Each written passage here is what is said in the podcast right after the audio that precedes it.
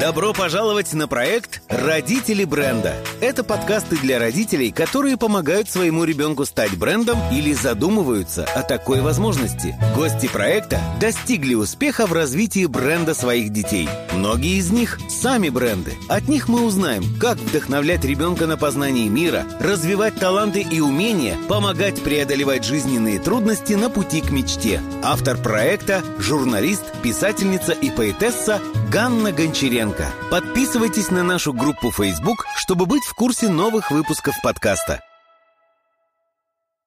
Здравствуйте, дорогие друзья! Меня зовут Ганна Гончаренко, и я рада приветствовать вас на седьмом выпуске проекта «Родители бренда». У нас в гостях автор подкаста о переездах Open World, блогер и мама троих детей Ирина Пыткевич.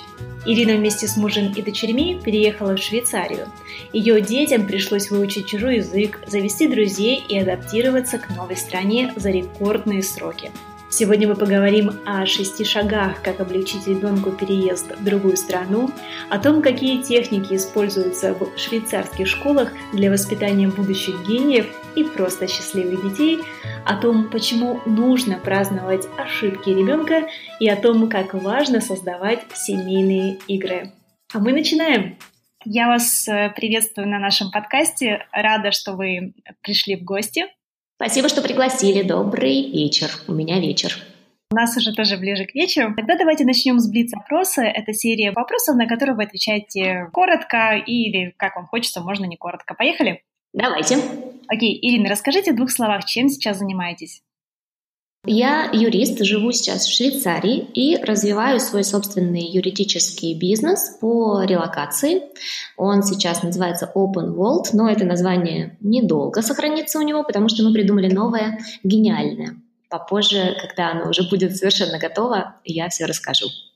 Какие три вещи получаются у вас в жизни лучше всего? Я бы сказала, что на первом месте, наверное, структурировать информацию, то есть находить ее во всем этом хаосе информационном нынешнем и анализировать, и потом структурировать. Вторая вещь наверное, придумывать истории. Я это ужасно люблю. Все время делаю, иногда даже, может быть, слишком часто. И на третьем месте, ну, наверное, писать тексты, скажу я так скромно. Какими тремя словами вы могли бы себя характеризовать? Ну вот, наверное, все-таки, опять-таки, структурная. Хотя моя старшая дочь, которая очень увлекается наукой, э, всегда меня э, здесь подкалывает и говорит, что я противоречу законам Вселенной, потому что, как мы знаем, один из ее законов — это закон возрастания энтропии, то есть хаоса. Вселенная нас стремится к хаосу, а я со своими структурами, говорит моя дочь, не выживу. Но я все-таки очень структурная. Второе, наверное, я больше молчаливая, что вот сейчас может быть странно, но да, я люблю помолчать, больше послушать. И третье, я веселая. Мне, честно сказать, ничего не нужно, кроме как посмеяться почаще, похохотать. Надеюсь, в этом подкасте мы с вами тоже какие-то э, найдем интересные моменты, чтобы посмеяться. А расскажите, пожалуйста, от чего вас дровит, э, что вам сейчас в жизни дает больше всего энергии? Я тут, наверное, как раз не буду оригинальной, потому что мне очень много энергии дает э, солнце, и сейчас я живу в месте, которое вместе, не вместе, вместе, а в месте, э, которым, конечно, нет никаких претензий в части солнца. Я живу в итальянской части Швейцарии, в городе Лугана. Здесь 300 солнечных дней в году, и я думаю, что любой человек был бы здесь гораздо более энергичный, чем в каком-то другом месте. И, ну и я в том числе не исключение. Я рано встаю сейчас и рано ложусь, и солнце здешнее дает мне очень-очень много энергии, очень. Что, кроме солнышка, помогает вам э, рано вставать и вообще подняться утром с постели? Ну, здесь, э, надо сказать, такая местность, э, и так э, заведено, что ли, такие порядки европейские, что здесь все очень рано встают, очень рано начинается день. В 6 часов утра уже много бегунов, много велосипедистов. В 6.30 утра я вот возвращаюсь с пробежки, вижу в окно, у меня здесь такие интересные соседи, три почему-то человека, мужчина взрослый, ну, уже даже, можно сказать, старый, и две тоже взрослые женщины. Они живут почему-то втроем, не знаю, я уже напридумывала про них разные истории, но они очень трогательные, у них домик, они, у них такой садик, и вот они в 6.30 утра, они уже в этом садике работают, э, что-то такое делают. Вообще вся страна встает очень рано, поэтому я думаю, это такое влияние места, то есть мне место, вот это конкретное, где я сейчас живу, очень-очень помогает рано вставать. Я думаю, что где-то, где может быть темно, э, где может быть не такая хорошая погода, я думаю, это делать гораздо тяжелее. Люди, которые умеют вставать зимой в Санкт-Петербурге, допустим, рано утром, я ими, честно сказать, просто восхищаюсь. Герои. Это точно. Хорошо. Ирин, а что хорошего вы уже дали этому миру? Тут вот сейчас, конечно, легче всего отмазаться детьми, да, и сказать, что у меня трое детей, и вот я уже что-то хорошее дала этому миру, но это было бы легче всего, но я думаю, это не совсем правильно, потому что если мои дети будут хорошими, скажем, жителями и что-то в свою очередь дадут своему миру, то это будет не моя заслуга, конечно, а исключительно их. А я бы сказала, что, наверное, вот я последние два года стучусь в мир с мыслью, скажем, с мыслью, что мир открыт, границы открыты, дороги открыты, и так я делаю свой проект, мне кажется, это важная вещь, которую я, ну, как минимум пытаюсь донести до мира. Важная и, ну, и хорошая, да, хорошая. А чего боитесь больше всего? Я больше всего боюсь э, всяких ментальных болезней. Вот они меня, честно сказать, очень сильно страшат. Не физические, а ментальные расстройства. Не знаю, почему очень боюсь потерять живость ума или вообще э, ум или там сознание. Это моя, мой самый большой страх. Вот впервые, кстати, о нем говорю э, вслух. Какая у вас самая любимая сказка? Надо, кстати, сказать, что я сказки э, не очень-то люблю, и в детстве, кстати, не любила. Они мне э, как-то вот не заходят почему-то сказки. И сейчас вы меня прям немножко даже врасплох застали. Почему я вас э, так зацепила за сказку? Потому что вы говорите, что вы очень любите придумывать истории. Все-таки истории — это тоже маленькие сказки. И мне вот интересно, где же, собственно, лежит вот этот корень, когда вы впервые почувствовали... Давайте поменяю вопрос. Когда вы впервые почувствовали, что вам интересно рассказывать истории? Пожалуйста, вернитесь в этот момент, вспомните какой-то случай в вашей жизни, когда вот вы рассказали историю, и вам прям хорошо стало от этого. Ну, это, конечно, случилось, естественно, с э, рождением детей, с с, рождением первой моей дочери, я думаю, что э, сразу же, в общем, какие-то полезли истории. Сначала это были истории такие, знаете, воспитательного характера, которые в виде сказок ты рассказываешь, да, про девочку, которая была плохой, а стала хорошей, э, вот что-нибудь в этом духе. Я думаю, что это тогда случилось. А если говорить о какой-то, может быть, книжке, даже не сказке, а книжке, которая на меня, ну, там, повлияла в плане рассказывания истории, я думаю, что это будет, наверное, Пеппи Длинный Чулок, потому что Пеппи мы знаем девушка, которая, девочка, которая очень любила разные рассказывать истории, и неизвестно, какая часть из них была правдой, а какая не очень, а и мне она очень нравилась с детства, да и сих пор она мне до сих пор нравится, поэтому я думаю, что отсюда вот и от нее э, такая любовь э, к историям.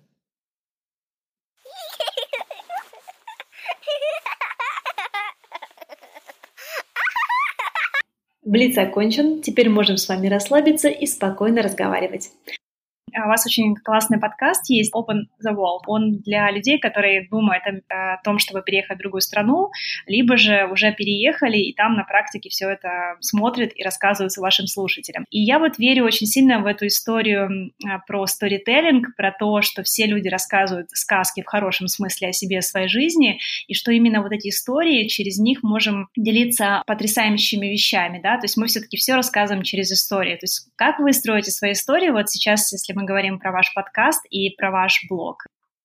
Да, я согласна с вами, кстати, что, конечно, люди слушают э, истории. Э, у нас э, получилось все, в общем, таким образом. Мы, когда задумывали этот проект и когда мы хотели э, вдохновить людей на, там, на переезды, чтобы люди не боялись, чтобы они понимали, что вы можете переехать просто потому, что сейчас есть такая возможность, да, а не убегая от чего-то и так далее. Мы думали, как нам это сделать, думали, да, писать истории, сочинять, может быть, или еще что-то, но потом, честно сказать, даже не знаю, откуда это пришла идея, говорить с теми, кто уже переехал. Сразу же нам пришло в голову записывать подкасты, мы нашли там нескольких спикеров первых, я, собственно говоря, нашла их просто там в своем фейсбуке.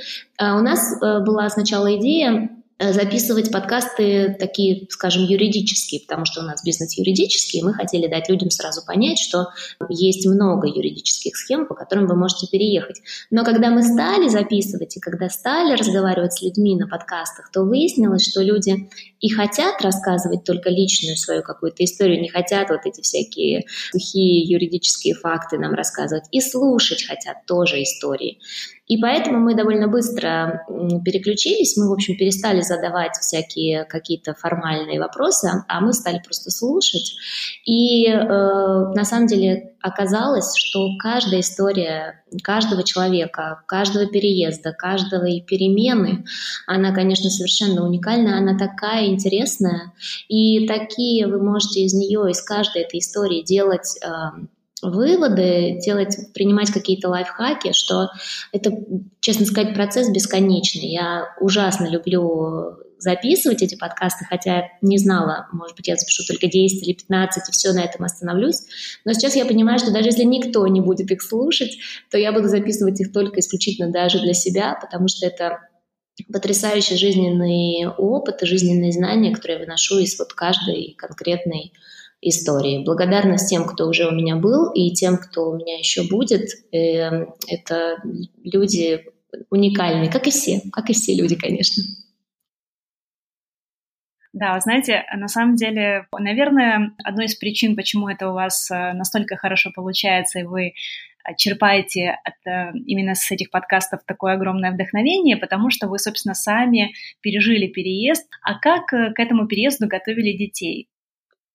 А мне вот сейчас кажется задним умом, что у нас был такой очень удачный период, э, мы выбрали для переезда не специально, конечно, а случайно, что у нас у детей был такой возраст, скажем, еще очень послушный, да, назовем это послушным возрастом, э, потому что моей старшей дочери было 10, она еще не вступила, скажем, вот в этот подростковую такую сложную темную зону. У нее были, разумеется, подруги в, в школе, у них был там какой-то чат в WhatsApp, они, конечно, как-то тусовались, но так сказать, чтобы она как-то переживала, что она будет оторвана от них, я э, этого не сильно заметила. Сейчас я попозже расскажу, как там дальше все развивалось. А средней дочери было 7 лет, и у нее еще не было такой вот э, какой-то привязанности сильной дружеской к там каким-то своим, может быть, подружкам школьным или еще каким-то. А маленькая у нас была пятилетняя, и она вообще, конечно, была согласна ехать, куда мы только скажем, понятное дело. И, в общем-то, я, она как-то не сильно переживала. Я бы сказала, что, например, сейчас, если бы мы собрались переезжать, а моей старшей дочери 12, а, средний, соответственно, 9-10 уже, а, и маленькая 7. Сейчас, наверное, я думаю, что их надо было, конечно, подготовить, особенно старших детей. А, я понимаю, что у детей уже в таком возрасте много, конечно, привязанностей. Дружеских, может быть, даже каких-то там любовных, таких, скажем, романтических. И для них это все, конечно, тяжеловато. Дети консерваторы, несмотря на то, что они быстро адаптируются, конечно, у них частичка там их остается в другом месте. Но как это можно сделать? Конечно, надо разговаривать, надо принимать решение совместное. Да? Мы в целом у нас тоже было совместное решение, у нас был семейный совет совместное. Я сейчас говорю в кавычках, надеюсь, мои дети этот подкаст не услышат, а, потому что понятное дело, что мы принимали его как будто, но это было очень серьезно. Мы голосовали, у нас были такие бумажки, а, мы сделали такую презентацию, очень веселую, что нас ждет, э, как там будет круто, э, какое тут красивое озеро, чем они будут заниматься. Такой был вечер, э, я бы сказала, театральный, который мы для детей устроили, и потом у нас было такое голосование, согласны они переехать или нет. И был вот единственный вопрос от моей старшей дочери, может ли она общаться, продолжать общаться в чате WhatsApp со своими подружками, и, конечно, мы, естественно, подтвердили, что, естественно, может, и даже обязательно может. И все, у нас не было, в общем-то, никаких э, таких вопросов. А расскажите, пожалуйста, больше про вот эту презентацию. Вы готовили ее как? На PowerPoint? Либо это просто было э, на словах? Расскажите, что вы... Э, собирали ли вы предварительно какую-то информацию для своих детей, чтобы им вот именно в такой классной форме все это подать? Мы, у нас было, ну не в PowerPoint, мы сделали просто на таком большом листе ватмана, разделили как бы его на такие четыре, скажем, четыре части, и э, у нас была, собственно говоря, жизнь, и там мы сделали фотографии и не, рисунки, нет, фотографии рисовать мы не умеем, фотографии того места, где мы будем жить, нашего дома, двора, там еще что-то такое. Второе, вторая часть, второй блок был про школу. Мы уже, естественно, съездили в школу, уже посмотрели, уже поговорили с учителями. У нас очень э, классный директор в нашей школе, он такой молодой парень, скажем. И вот я с ним сфоткалась, я сфоткала школу, тут возле школы у нас виноградники, я пофотографировала эти виноградники. Соответственно, вторая часть у нас была про школу. Третья часть у нас была посвящена спорту, потому что спорт очень важный у нас э, в семье, важная часть. Здесь в Швейцарии бывает такое мероприятие, называется «Спортиссимо», когда все спортивные клубы города собираются в одном месте и устраивают такую как бы рекламу себя. Э, это, это бывает в конце лета, и вот как раз мы застали эту «Спортиссимо», мы тоже нафоткали разные клубы, соответственно, разные места, все это тоже засунули, соответственно, в эту третью часть.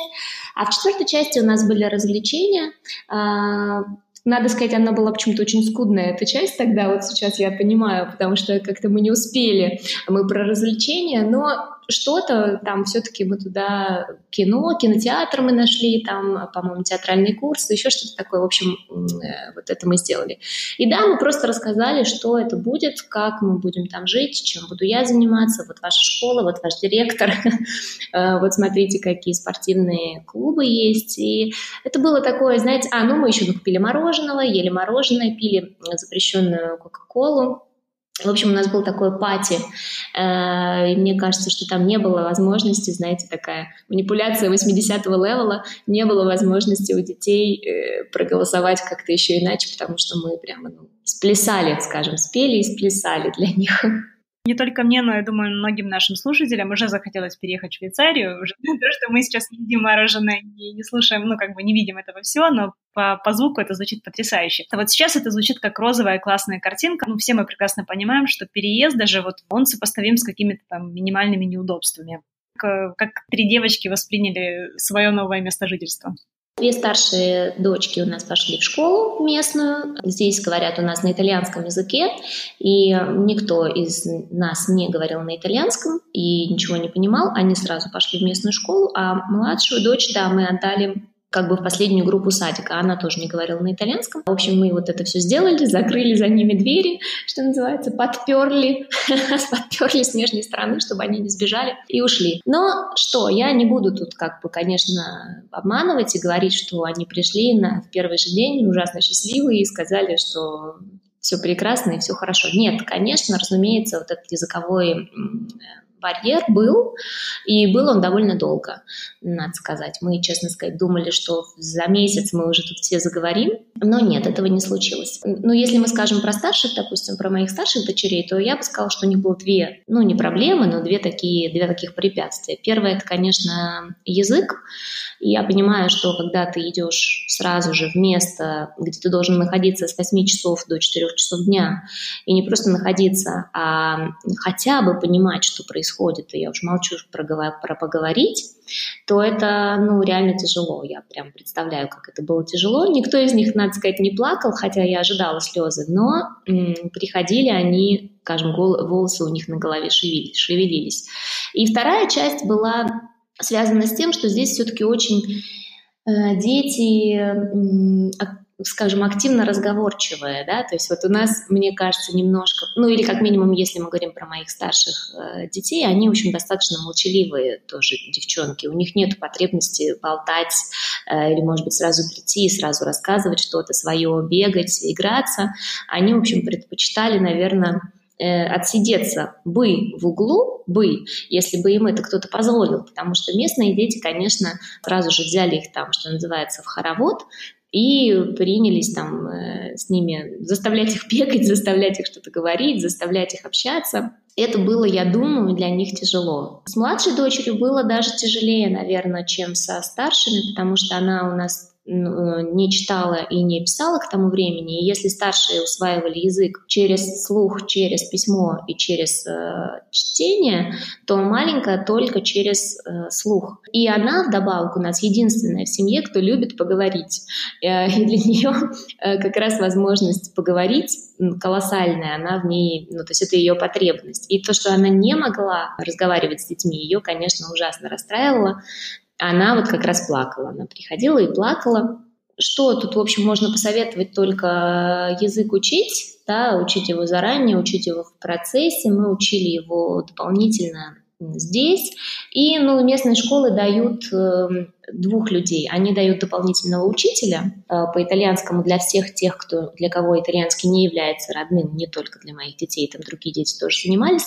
И они дают такого, скажем, тьютера, человека, который просто сидит, просто приходит, просто объясняет такого тьютера, психолога, даже не знаю, кто он больше, такой типа друг, который говорит, я тебе сейчас все объясню, не переживай, сейчас мы сделаем это вместе, не переживай. Ты тут не понимаешь, куда идти, пойдем со мной. Это, конечно, ну, колоссальная была помощь. Сложности были, сложности вот эти языковые, психологическо-общительно-социальные, скажем. Я думаю, что год мы на них потратили. Но сейчас уже второй год заканчивается, так что сейчас мы уже про них не вспоминаем. А на каком языке общаются между собой дочки?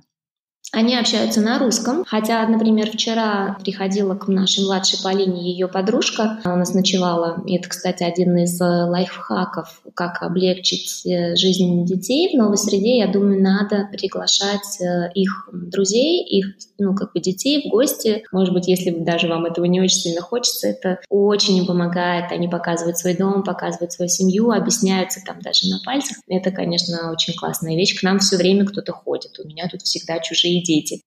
Друзья, если вы и ваши дети собираетесь переезжать в другую страну, Ирина советует сделать следующее. Первое. Устройте маленький семейный праздник со вкусностями и презентуйте детям страну, в которую вы хотите переехать. Обратите внимание на четыре сферы – жизнь, школа, спорт и развлечения. Найдите преимущества, которые получат ваши дети в этой стране, а также разузнайте, чем они будут там заниматься – Например, если ваш ребенок любит волейбол, полезно будет заранее найти секцию по этому или похожему виду спорта в новой стране. Второе. Спокойно ответьте на все вопросы и развейте сомнения детей. Часто дети переживают, что больше не смогут общаться с друзьями. Предложите им общаться через мессенджеры и приглашать друзей в гости. Третье. Устройте голосование. Важно, чтобы ребенок поддержал решение о переезде. Четвертое. Помогите ребенку заранее выучить язык. При этом знать язык лучше на бытовом уровне. Делайте акцент на разговорные фразы, которые ваш малыш сможет с первого дня использовать в школе. Пятое. Найдите в новой стране учителя-психолога, который сможет объяснить ребенку сложные вещи и справиться с непонятными ситуациями. Шестое. Приглашайте к себе домой других детей. Это поможет вашему ребенку показать друзьям семью и быстрее завести новые знакомства. Ирина, какие три вещи вас как маму впечатлили в швейцарских школах? О, это, слушайте, это очень классный вопрос. На самом деле я о нем, конечно, могу бесконечно разговаривать, и я э, об этом много пишу, и приглашаю всех прийти ко мне в блог почитать по тегу «Швейцарская школа». Много, на самом деле, моих наблюдений. Но я бы сказала три вещи следующие. Первая вещь э, такая. Они очень индивидуально подходит каждому ребенку, очень индивидуально. То есть вот эта вот поговорка, что рыбу не оценивают по ее возможности залезть на дерево, не поговорка это, да, а приписывается Эйнштейну, не знаю, на самом деле он это сказал, это вот прямо про них. Они, конечно, очень индивидуально подходят, и в прошлом году, например, уже в, в конце первого полугодия наша старшая Олеся поставили в, эти, ну, в табеле, там у них табель такой 6, это высшая оценка за итальянский язык, хотя, конечно, не, ну, ни о какой шестерке в первые полгода вообще речь не шла, и они мне сказали, что мы не можем не оценить ее усилия. Да, она не знает на 6, но мы не можем не оценить, как она старается. Или, например, средняя Алена делала пример на, э, на математике, и пример был написан словами. Ну, то есть не цифрами, а словами прямо там к 13 прибавить, 15 вычесть там сколько-то. И она перепутала все, естественно, из-за незнания итальянского языка, сделала этот пример плохо, и ей его не учли в оценке, написав там комментарий, что мы понимаем, что ты не поняла этот пример. А, это просто в такие места, в, такие, в такое время мне все время хочется расплакаться. Или, например, в конце года у них был такой, ну, мини-выпускной, и они говорили про каждого ребенка, давали каждому ребенку грамоту и говорили там примерно следующее. Это лучший танцор класса, это лучший э, там пародист класса, это лучший футболист класса, и, соответственно, выдавали такие грамоты. То есть они оценивают, подходят очень-очень индивидуально. Вторая вещь, которую я бы выделила, это то, что они учат ребенка узнавать себя. Э, потому что это, конечно, самое главное, что мы вообще должны, чему должны научить детей, чтобы ребенок сам понял, что он хочет, а не поддавался, так сказать, родителям. У них много по этому поводу разных способов и лайфхаков. Но вот последний, например, был такой, мы, они, дети рисовали ладошку, и, значит, э, получилась своя ладошка, 5, получается, пальцев, на каждом пальце дети писали свою характеристику, как они себя видят. И потом родители пришли в класс и по этим ладошкам должны были выбрать, чей ребенок, да, чья ладошка, чей ребенок. И дети на этих ладошках написали, ну, примерно одинаковые. Они написали, я веселый, я люблю книжки читать, я люблю спорт, я не знаю, люблю синий цвет, да, вот такое. И когда родители пришли, конечно, никто из них не мог э, выбрать. Ну, там кто-то выбрал, я, например, узнала Олесину ладошку, потому что она написала там пионербол, и я поняла, что вряд ли пионербол — это швейцарский спорт. И я поэтому узнала. Остальное все было одинаковое. И после этого учителя объяснили нам, что вот видите, что творится, дети не могут индивидуализироваться, они не могут выделить свои собственные качества из себя, да, и поэтому мы и пишем до 40 лет у себя в блоге «Я веселый», я, я симпатичный. Научите, говорят они, научите выделять э, собственные качества. Поговорите об этом со своими детьми, попробуйте, чтобы они написали вот на этих своих пальчиках что-то такое, что отличает только их, чтобы мама узнала, чтобы папа узнал. И это непростое ну, задание на самом деле, оно не банальное, оно для взрослых-то непростое, а для детей, естественно, тоже непростое. Они этому очень много времени посвящают, вот такому, такому как бы разбору, пытаются ребенка ну, заставить, что ли, заглянуть себя внутрь. И третья вещь, которую я бы выделила, это то, что они крайне заботятся о состоянии, о настроении ребенка. Я, знаете, даже в какой-то момент не понимала, они спрашивают меня, например, про, про ребенка, они говорят «э контента». И контента — это означает «счастлив» в дословном переводе с итальянского. И я думаю, почему они меня спрашивают «счастлив ребенок?» Каждый день, знаете, каждый день. Олеся ходит в новую школу э-контента. И я думаю, как ты счастлив для нас, для русскоговорящих, звучит, знаете, так прям уж очень глобально. Ну, в каком смысле счастлив, хочется мне спросить. И я даже вначале думала, что я, может быть, неправильно понимаю, что, может быть, тут есть какой-то другой перевод, не просто счастлив, может быть, рад, не знаю, веселая, может быть, ну что-нибудь такое. Но потом я разговаривала с э, учителем, и мы с ним разговаривали на английском. И он меня спросил там опять про Олесю что-то. Он спросил, is she happy? То есть он опять спросил про happy, именно про счастье. И они вот к этому слову «счастлив ли ты» относится именно что так, что ты должен быть счастлив каждый день, не просто в каком-то глобальном смысле, ой, ну я не знаю, смотря с какой стороны посмотреть, да, вот как мы любим рассуждать, ну счастье, ну что ты прям такими уж словами глобальными бросаешься. Нет, а они следят за ребенком, вот он счастлив сейчас, вот в моменте, вот ему хорошо в школе или нет. И когда я прихожу и спрашиваю про оценки, они мне в первую голову говорят, мы видим, что там Алена, скажем, наша средняя дочь, она стала улыбаться, мы видим, что она стала более раскованной. Они очень и очень и очень следят за вот этим вот морально-настроенческим э, ну, обликом, скажем, детей, даже больше, чем ну, я, например, за, за этим слежу. Или как минимум следила. Сейчас я уже продвинутая мама. в принципе, все это очень классно и очень поражает, но меня поразило то, что, видимо, вот в швейцарских школах и в принципе, вот во многих э, передовых эм, системах образования, там больше времени, больше фокусируется на позитиве, чем на негативе. Часто говорят о том, что ребенок там не делает, у него там надо подтянуть то, надо подтянуть это, а вы сейчас говорите о том, что у ребенка показывают, в чем ты силен, в чем ты хорош, что тебе нужно развивать, да, вот именно в плане, в чем ты уже хорош, и вот из-за этого, и на этом акцентируют внимание. Правильно я поняла? Это так происходит там? Да, да, это именно что так происходит. То есть все сильные стороны ребенка, у них есть такой, скажем, мини-опросник, тоже я об этом. Каждое начало года ребенок пишет два ответа на два вопроса. Первое, что я хочу, чтобы школа в этом году дала мне. И второе, что я могу в этом году дать э, школе. Дети пишут эти ответы, и потом ответы отдают родителям. И вы в течение 10 лет или там с каких-то там лет, 11, вы видите, Ответ на первый вопрос. Что я хочу, чтобы школа дала мне? Это то, что ребенка драйвит, да, то, что дает ему энергию, то, что он хотел бы получать. И ответ на второй вопрос, что я хочу дать или что я могу дать в этом году этой школе, это как раз сильные стороны ребенка, да, в чем он силен, что он готов отдать. Что он первое, что он готов получить, и второе, что он готов отдать. Вы в течение 10 лет собираете эти бумажки, я думаю, эти бумажки потом избавят э, моих детей от необходимости а, ну, какого-то дополнительного консультирования, да, или выявления каких-то сильных сторон, или еще что-нибудь такого, чем вот мы, э, например, наше поколение сейчас нам приходится заниматься. У них есть э, такая кукла ошибок, и они эту куклу вручают как награду. То есть если вы вдруг ошибаетесь, ну, там, ребенок, естественно, ошибается, или там ошибся больше всех на этой неделе, то он, значит, классный чувак, он классный герой, потому что, а, э, кто не ошибается, тот ничего не делает, Б. За счет ошибок э, было много создано там всяких открытий, инноваций и всякого такого.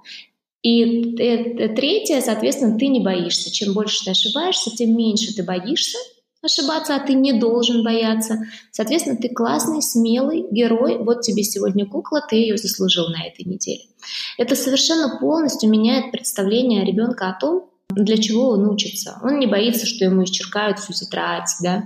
не боится, что ему там напишут ты вообще самый плохой ученик сегодня на свете. Более того, он на этой неделе, ну, не прямо самый лучший ученик, но он самый, скажем, смелый ученик, потому что он старался, работал, сделал много ошибок, но там, это означает, что он был просто крутой. И это, это совершенно меняет, ну еще раз повторю, это совершенно меняет представление ребенка. Он понимает, что он концентрируется на сильном, но если что-то он сделал не так, это наоборот хорошо, потому что глядишь и приведет к научному открытию. Как же в швейцарских школах подходят к воспитанию детей? Во-первых, они руководствуются принципом «рыбу не оценивают по ее умению залезть на дерево».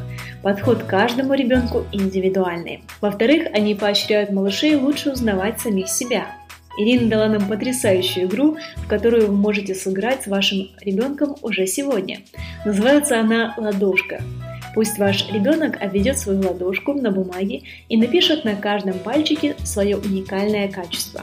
Играйте в такую игру как можно чаще и поощряйте своего малыша находить свои отличительные черты. В-третьих, это забота о состоянии и настроении ребенка. Каждый год в швейцарских школах ребенку задают два вопроса. Первый. Что я хочу, чтобы школа в этом году дала мне? Ответ на этот вопрос показывает то, от чего вашего ребенка драйвит. Второй. Что я могу дать в этом году в школе? Ответ на этот вопрос открывает сильные стороны вашего малыша. Почему бы вам не задать эти вопросы своим детям? В-четвертых, поощрение ошибок. Чем больше ребенок ошибается, тем он больше герой. Такой подход меняет отношение ребенка к обучению. Он становится смелее и активнее, ведь не ошибается тот, кто ничего не делает.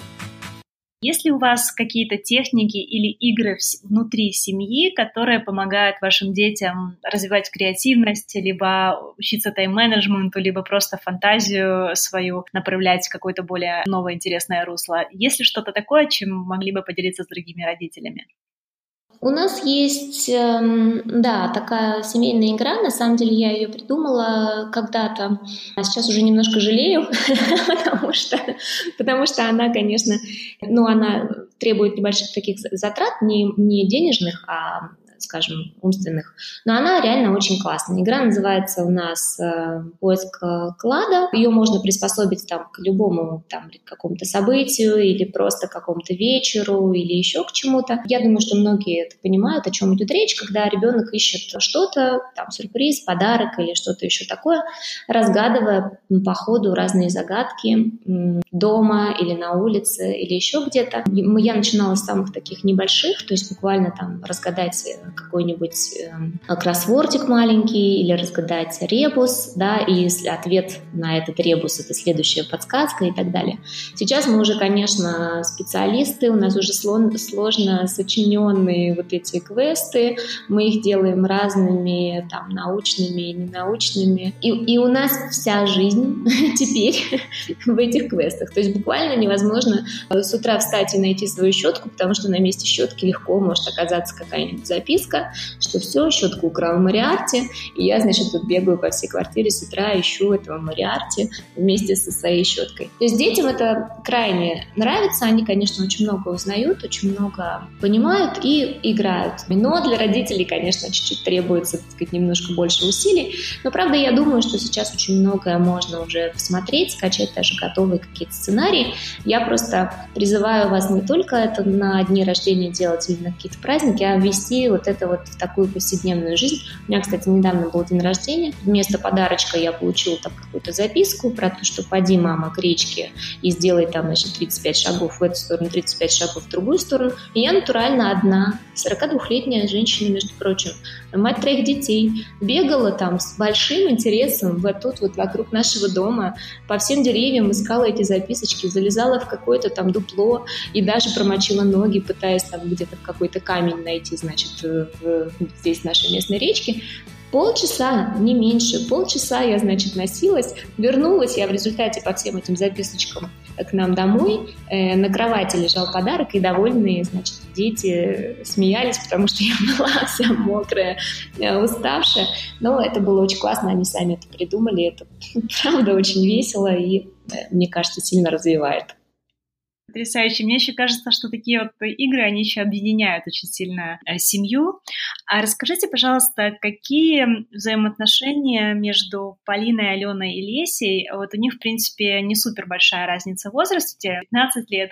Какие, как они вот, они как подруги, либо как сестры больше? Нет ли, например, э, у старшей там обязанности сидеть с младшими детьми? То есть вот я вот про вот это спрашиваю. Как они друг к другу относятся?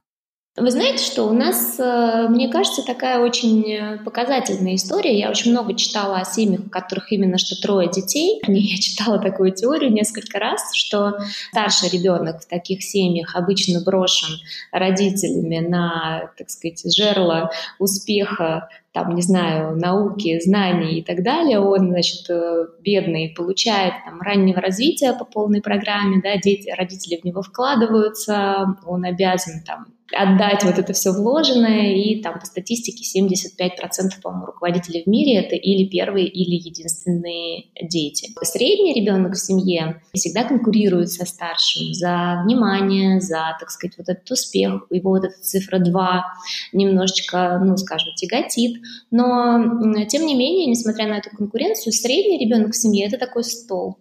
И часто, если что-то случается, например, с родителями или там, но уже со временем именно средний ребенок семьи становится таким древом, что ли, да, который объединяет всю семью, у которого все всегда собираются, там, тусовки и так далее. А младший ребенок рождается просто для любви, его все тискают, любят, и он э, обычно наполненный вот этой вот невероятным родительским обожанием, он становится таким мирным атомом между вот этой конкуренцией старшего и младшего ребенка. Он всех мирит, э, со всеми разговаривает, со всеми ходит, целуется. Такой, скажем, вот ну, пластилин такой, да, скрепляющий семью. И у нас э, вот очень похоже на вот эту теорию ситуация. У нас действительно на Олеся брошена у нас на, так сказать, на жернова, на, на жернова знаний, науки и всякого такого. Она у нас отбивается за всех. Очень удачно, так сказать, пророс в ней вот этот вот росток. Средняя наша Алена э, считается у нас тут внутри семьи девушкой спортивной, больше спортивной, скажем. И она конкури... очень конкурирует с Олесей за вот, вот это такое ну, скажем, первое место. Хотя, ну, нет, естественно, никакого ни первого, ни второго места, но они всегда, не они, вернее, для Олеси это все равно, для старшей, а для Алены это важно сколько она сделала достижений, в скольких соревнованиях она победила, а, там, не знаю, сколько там еще успехов она сделала. У нее все время есть такое немножко, чуть-чуть такая, ну, ревность, скажем. Ну, а маленькая Полина у нас просто ходит и со всеми дружит, то есть у нее вообще всю жизнь хорошо, и мне кажется, ее ничего не беспокоит. Ирина, давайте поговорим с вами немножко о брендах. Вот вы сейчас записываете подкаст, развиваете свой, э, свое направление, и э, в том числе в юридической практике. Но видите ли вы какие-то задатки у своих детей? Вот э, у меня несколько знакомых тоже записывают подкасты, и у них дети начали уже записывать свои подкасты, да, смотреть, как мама это все делает, и начинают э, повторять. Есть ли у ваших девочек какие-то желания вот, становиться более известным в том, что они делают? Либо же это только пока какие-то там маленькие задатки? Как вы это все видите сейчас? Это была очень э, хорошая, очень показательная история на, этот, э, на эту тему. Я хотела бы ей поделиться. Э, где-то около двух лет назад, Алисе было 10 лет, и у нас там был за каким-то воскресным завтраком такой интересный разговор, связанный с тем, почему ехидну, животное ехидну, называют ехидной. То есть она на самом деле ехидная, то есть какая-то не очень хорошая, или что с ней не так. Мы долго это обсуждали за столом, называли ехидну, в общем, ехидной, пока Олеся, значит, не погуглила и не выяснила, что ехидна на самом деле прекрасное животное, вовсе не ехидное, а ехидные человеком называют человека по имени другой ехидны, там, одной древнегреческой богини. И, значит, Олесю это как-то очень задела эта история, и она написала такую небольшую, ну, статью, скажем, да, такой небольшой рассказ про то, что вот надо же, как мы мыслим стереотипами, а особенно мыслят стереотипами, написала она, родители, которые, значит, называют ребенка, скажем, умным, а мы действительно всегда называем Алисю умной, не подумав о том, что, может быть, она и вовсе не хочет быть умной, да, а может, она хочет быть красивой. Или называют другого ребенка, скажем, спортивным, как мы называем нашу среднюю Алену, не подумав о том, что, может быть, она на самом деле хочет быть умной.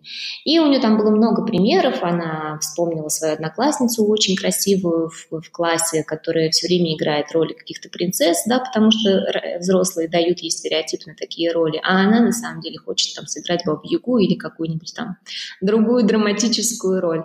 В общем, статья была классная, мне она, естественно, понравилась, и я, поскольку я человек достаточно публичный, я много пишу, много публикуюсь, я отправила эту статью в э, онлайн-журнал «Жить интересно». И там ее, естественно, сразу взяли – и она э, была, эта статья была довольно успешной. Ее постили, значит, делились ей. Она была успешной, потому что она, ну, в принципе, о такой хорошей, интересной глубокой теме говорит. А во-вторых, то, что ее написал десятилетний ребенок. Ну и дальше, соответственно, пошли разные комментарии. Как обычно, в комментариях сначала позитивные, а потом пошли всякие негативные. Негативные комментарии были в том ключе, что, ну, это все фигня, и десятилетний ребенок не мог такое написать. Наверняка это написали родители, которые просто, значит, пиарятся за счет своего несчастного ребенка ребенка. И Олеся ужасно, преужасно расстроилась, когда это прочитала. И она в какой-то момент сказала, ты послал эту статью без меня, Делать этого было не нужно. Я писала ее для нас, для нашей семьи. Я не хотела, чтобы кто-то читал, не хотела, чтобы кто-то смотрел мои фотографии. Это было плохо, больше так не делай. Я больше так не делаю. И я думаю, что очень-очень вот это вот все зависит от ребенка. Если ваш ребенок уже завел YouTube-канал, про который вы еще даже не слышали, да, и с удовольствием снимает, с удовольствием выкладывает и не боится там никаких комментариев или еще чего-то такого, то это, конечно, одна история. Но если ребенку некомфортно, ему не хочется а я вижу, что, например, там условная Алисия, которая могла бы сейчас рассказывать про свою науку, она очень здорово рассказывает, она делится с детьми, она всех детей тут в округе заинтересовала уже наукой, и я бы, конечно, уже бы сделала с ней какой-нибудь там видеокурс, да, дети детям, что-нибудь такое, я бы уже придумала, как я себе это чувствую. Но я знаю, что ей некомфортно, ей она не хочет, она этого не любит. Поэтому, может быть, она не такой человек, который будет рассказывать об этом публично, да, может быть, она будет что-то просто делать руками и все. Поэтому тут э, зависит э, от ребенка, и мне кажется, что вот тут надо опять-таки смотреть, слушать и, ну, и, и просто понимать, никто лучше вас не знает, э, насколько ребенку вот нужно, нужно вот это такое, ну, продвижение. Ирина, спасибо большое. На самом деле я заметила у вас потрясающую черту, Я хочу за, еще раз вам сказать за нее спасибо. А вы не просто рассказываете абстрактными понятиями, вы еще делаете реальные примеры, приводите из своей жизни. И вот эти, эти примеры, они гораздо круче и эмоционально сильнее, чем просто какие-то, ну вот, абстрактные понятия. Вот я прям прочувствовала всю вашу историю, да, вот когда вы рассказывали про, э, про статью.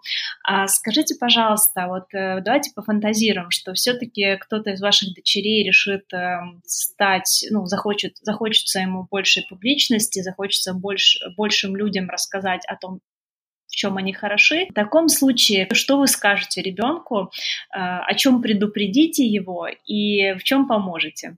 Я бы сказала две вещи. Первая вещь э, это про то, что личный бренд не бывает э, без экспертности.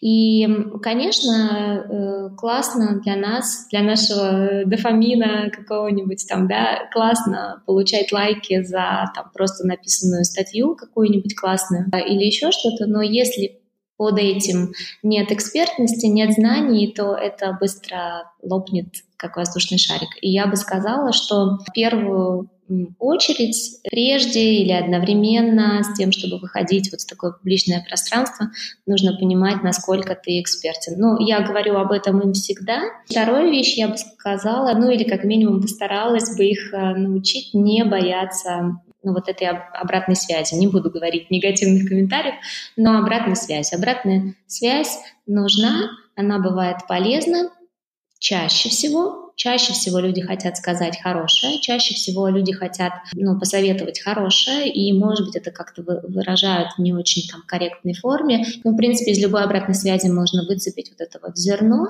важное. А уж если это просто какой-то хамский, а, противный, плохой комментарий, то его надо просто удалить вместе с этим человеком, если уж там совсем никакого зерна нет, не расковыряешь, удалить и забыть. А как вы думаете, для того, чтобы помочь ребенку стать брендом, нужно ли родителям самим быть брендом? Какой-то вела философский разговор о смысле жизни, там всякое такое.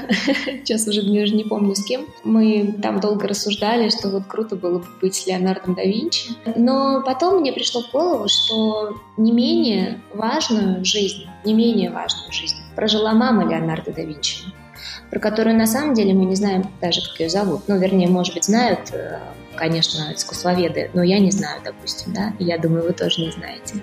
И она точно не бренд, но она каким-то образом, возможно, в детстве, возможно, еще как-то помогла э, своему ребенку без мамы ничего бы не случилось. И я думаю, что нет, не обязательно быть родителем самим брендом, но что обязательно, это помочь ребенку разобраться, помочь ребенку разобраться, что он на самом деле хочет, не давить на него, не пушить вот этим вот родительским нашим вниманием или какой-то родительской излишней заботой и любовью, а так немножко быть в стороне, при этом давать ему знания, давать ему возможность пробовать все на свете. Но вот пускай он пишет, пускай он отвечает, пускай вот эти пальчики на ладошках рисует, а, пускай он в себе разберется. И когда он в себе разберется, вы тогда, конечно же, его поддержите а, всем, что в ваших силах. А вам не обязательно для этого быть кем-то, звездой. Вы можете быть просто мамой и все. Спасибо вам за эту мысль. И один из последних вопросов. Могли бы посоветовать родителям э, книжку, либо фильм, либо какой-то еще ресурс э, для того, чтобы научиться лучше понимать и слышать своего ребенка? Ой, вы знаете, на этот вопрос у меня тоже есть история. История такая. Моя любимая книжка в детстве а, была книжка Динка Динка Валентина Асеевой. Там мне несколько частей, но самая первая часть называется «Динка». Это была моя самая-самая любимая, прелюбимая книжка. Я ее всю зачитала там до дыр много раз, не знаю, 150-200 раз. Когда у меня родилась первая дочь, и, к счастью, к моему, она очень любит читать, э, я, значит, ждала, когда она дорастет до какого-нибудь там более-менее приличного возраста, чтобы ей эту книжку э, дать. И вот я дождалась там, не помню сейчас уже, допустим, пускай до 8 лет или там до 7, и дала ей эту книжку. И буквально, вот знаете, ходила за ней, э, за Олесей, ходила и, и все ждала, когда она мне скажет, да, мама, это вообще крутяк, классная книжка.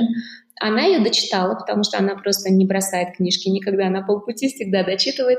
Она ее дочитала, и когда я, значит, пришла с такими глазами горящими, говорю, ну что, ну что ты скажешь, эта книжка моя там самая-присамая любимая. Она сказала, ну, интересно. Я думаю, что она сказала, ну, интересно, просто потому что она очень вежливая девочка. И я вот ровно в этот момент, когда она сказала, ну, интересно, поняла, что все, что мне нужно, это читать ее книжки сегодняшние, вот которые они сейчас читают. Вот просто брать их и, э, и читать, и, если вы их будете читать, вы точно поймете лучше вашего ребенка. Не знаю, Гарри Поттер дал мне, мне кажется, в разы больше понимания, чем какие-нибудь книжки э, ну, каких-нибудь психологов или воспитателей. Или вот этот Джордж покоряет вселенную Стивена Хокинга, который у меня тут дети зачитали до дыр, он мне больше дал в понимании детей, чем любая педагогическая книжка. Поэтому читайте современную детскую литературу, особенно ту, которая нравится вашим конкретно детям, и разберетесь больше в своих детях, чем а, в каком-либо другом случае. Супер, спасибо большое. Все, наш подкаст подошел к концу, и у меня к вам такое небольшое предложение сейчас. Давайте попробуем поиграть. Давайте вот за минуту, за две а, попробуйте сочинить сказку про трех девочек, трех сестер, которые переехали в новую страну. Сможем? Хорошо, давайте попробуем. Есть три девочки, Олеся, Алена и Полина, которые однажды вечером, ложась спать, э, подошли к окну и увидели на звездном небе такое странное созвездие. И эм, они не понимали, что это созвездие означает. Алиса была самая умная, она сказала, я должна посмотреть в энциклопедии, это какое-то странное созвездие, может быть оно новое, может быть мы сейчас прямо открыли новое созвездие. Алена хмыкнула и ушла, а Полина, она любила рисовать, и она зарисовала это созвездие. И оно получилось в виде такой буквы Ш, такими красивыми, загогулинами. Они зарисовали и, в общем, эту историю забыли. Через год они переехали в Швейцарию, и когда они разбирали свои вещи, они нашли коробку, ну, а Полина нашла коробку, в том числе с этим рисунком, и она прибежала к девчонкам и говорит, смотрите, что это было за созвездие. Это было новое созвездие под названием Швейцария, потому что мы теперь в новой стране, у нас новая жизнь, и нас ждет много-много открытий.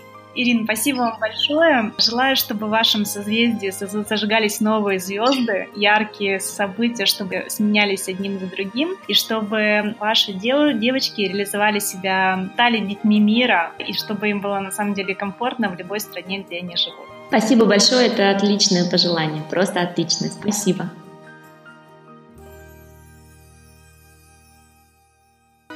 Друзья, сегодня мы с Ириной обсудили то, почему важно не бояться переезжать в другую страну, даже если у вас есть дети. Конечно, первое время и вам, и вашим малышам будет тяжело, но затем вы полюбите новое место и откроете для себя больше возможностей. Все ссылки, книги и имена, указанные в подкасте, вы найдете на сайте kaskovastory.com в описании к этому выпуску. Я также приглашаю вас присоединиться к группе в Facebook «Родители бренда», чтобы получать полезную информацию и анонсы новых выпусков. Буду благодарна за ваши отзывы на iTunes и SoundCloud. Они очень важны для нас, так как продвигают нас в рейтинге и помогают большему количеству родителей нас найти. А я прощаюсь с вами, друзья. До новых встреч! Будьте брендами для себя и своих детей.